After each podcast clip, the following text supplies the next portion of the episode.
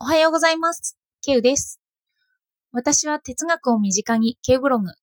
を運営しています。主にツイッターでつぶやいています。今日は昨日ちょっと精神的に落ち込むようなことがあって、こういう落ち込んだ状態の時をちょっと内緒しながら、ラジオをしていきたいなと思いました。いつもはメモを片手に話しているんですけど、今日は昨日書いた文章を片手に、ちょっと長いカンペというかですよね。を片手にラジオをしていきたいと思います。よかったらお付き合いください。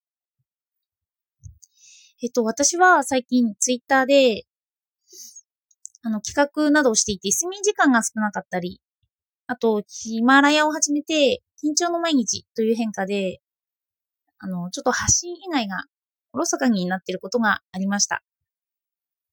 の、話を聞いてるつもりが聞いてなかったり、そう、気分がちょっと浮かれてたり、うん、眠くて、ちょっと沈んでるように見えたりという、そういう状態です。あまり読書にも集中できない状態だったんですけど、今回はそんな時にはどんな本が私に入ってくるのかなと、あの、いろいろある本を1ページずつ見ながら、今読める本って何なのかな？なんて思いながら本を見ていました。それで、そんな時に、やっぱりしっくりくるのが、私が愛読書にしているショーペンハワーの読書についてだなと思いました。あの、この本は自己紹介の時にも触れたんですけど、内容は哲学というよりは思想に近い感じですね。あの、前触れたのは他人の頭で考えるとは、あ、他人の頭じゃない、自分の頭で考えるとはっていうことに触れていて、そういうのはどういうことかっていうのを解説しているような本になります。と、この本はその自分の頭で考えるっていうこと以外にもいろいろな刺激を私に与えてくれて参考にしている本になります。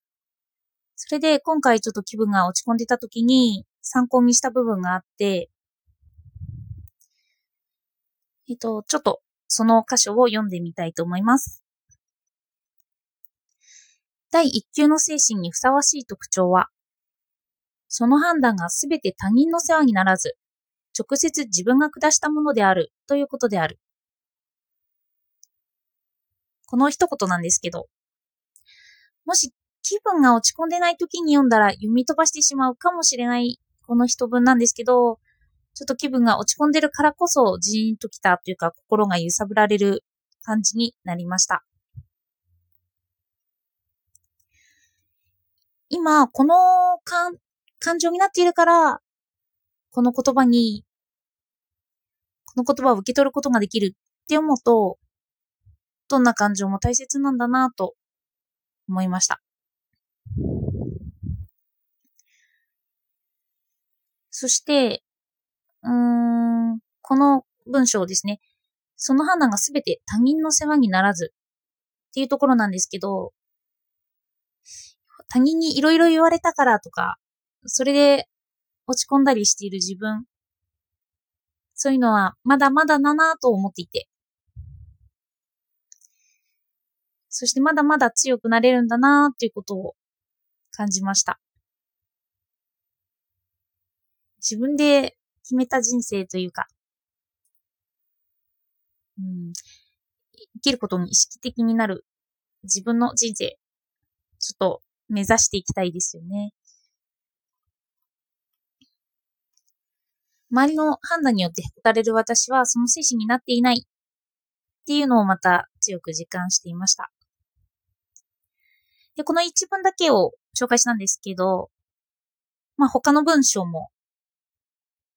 の昨日は読んでいて感銘を受けました。またちょっとこの文章に触れると、触れて読みます。思想家の特徴は、問題を取り扱う態度が真剣であり、事柄そのものを自ら直接に根本的に問題にしているという印象を与える点。またその思想や表現がすべてそのまま目撃できるように具体的であるという点に現れる。こんな一節です。この歌詞を読んで、あの、私は今こういう感情になっているから、その感情を客観的に考えられているんだなと思いました。なんか普段のそういう落ち込んだり、うん、まあ気分がハイになっちゃったり、いろんな変化がなければ、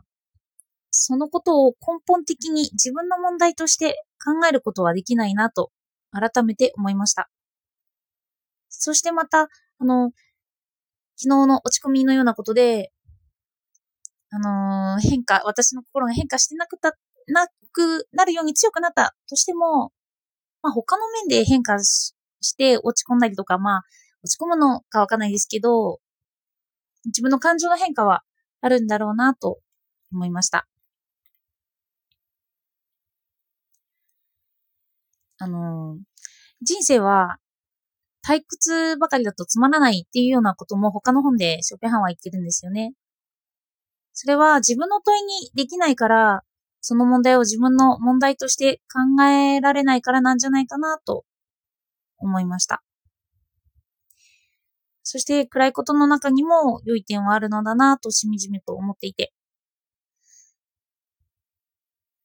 うん、挑戦する意味ってこういうところにあるのかなと思いました。あの、粉失敗したり何かすると落ち込むじゃないですか。で、そんな機会がないと振り返ら、振り返らないなと思いました。それで、うん、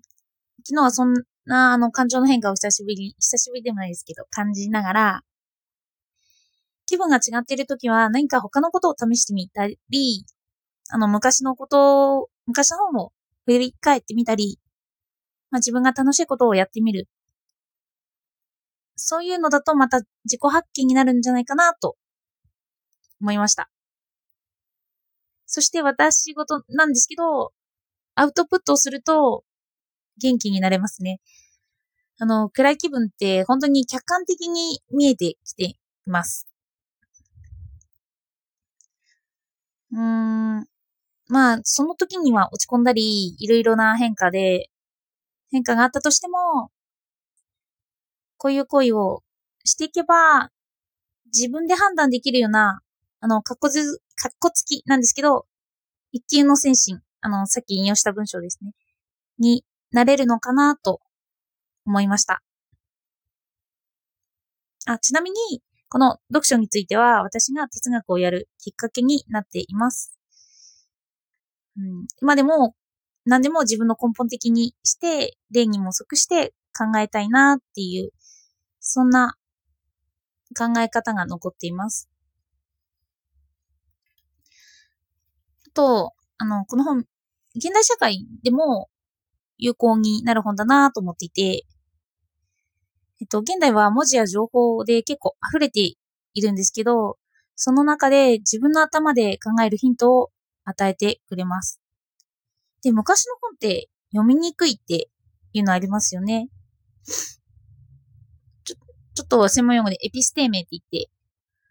あのー、知の枠組みの移り変わりって言うんですね。で、古文の時はその古文の時代背景や古文の言葉の使い方っていうのはあったんですけど、今は今の